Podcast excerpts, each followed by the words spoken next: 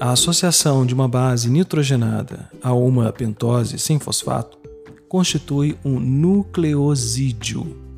Por exemplo, a adenosina, adenina mais ribose, é um nucleosídeo, enquanto a adenosina monofosfato, a adenosina difosfato, conhecido por ADP, e a adenosina trifosfato, conhecida como ATP, são exemplos clássicos de nucleotídeos.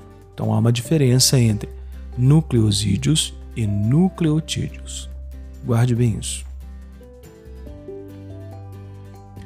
Além de atuar como blocos para a construção de ácidos nucleicos, os nucleotídeos, como foi o exemplo dado, o recém-mencionado ATP, são utilizados na deposição e na transferência de energia química.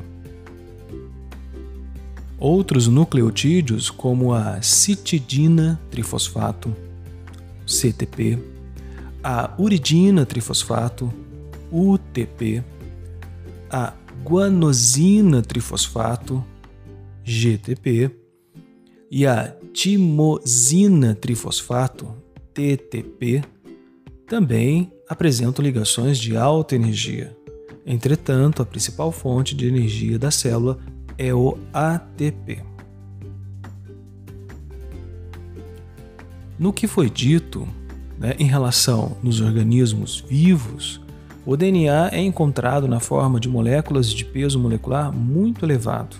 A quantidade de DNA nos organismos superiores pode ser centenas de vezes maior chegando a 1.200 vezes no caso dos seres humanos.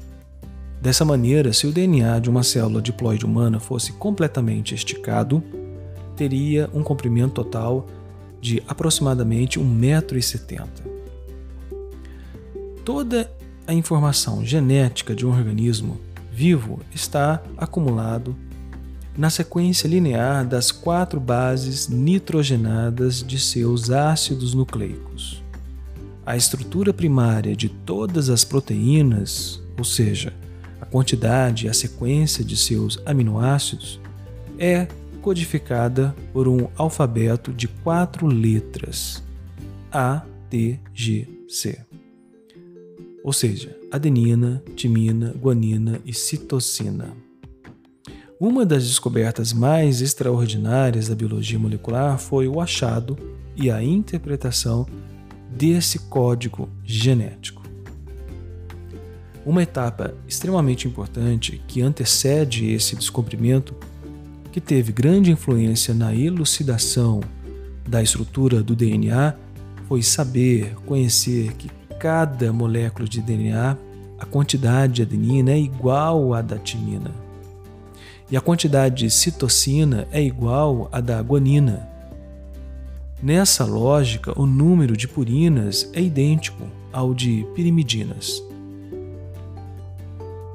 Dessa maneira, é evidente ou evidentemente que a razão AT e GC, ou seja, adenina e timina por guanina, citocina, varia entre as espécies. No próximo episódio, vamos falar sobre os carboidratos. Esteja lá!